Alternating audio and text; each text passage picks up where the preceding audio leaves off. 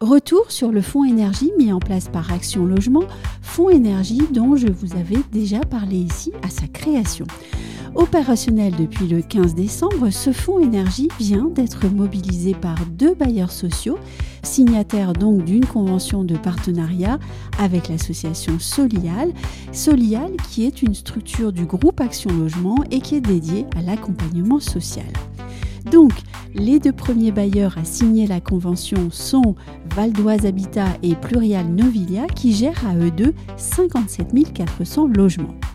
Et dernière question, comment les choses vont-elles s'organiser en pratique?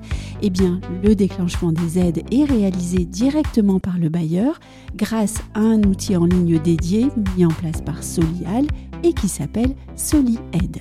Voilà pour aujourd'hui. Si vous appréciez notre newsroom, n'hésitez pas à le partager sur vos réseaux et à mettre des étoiles sur Apple Podcast. Et nous, on se retrouve très vite pour un nouvel épisode.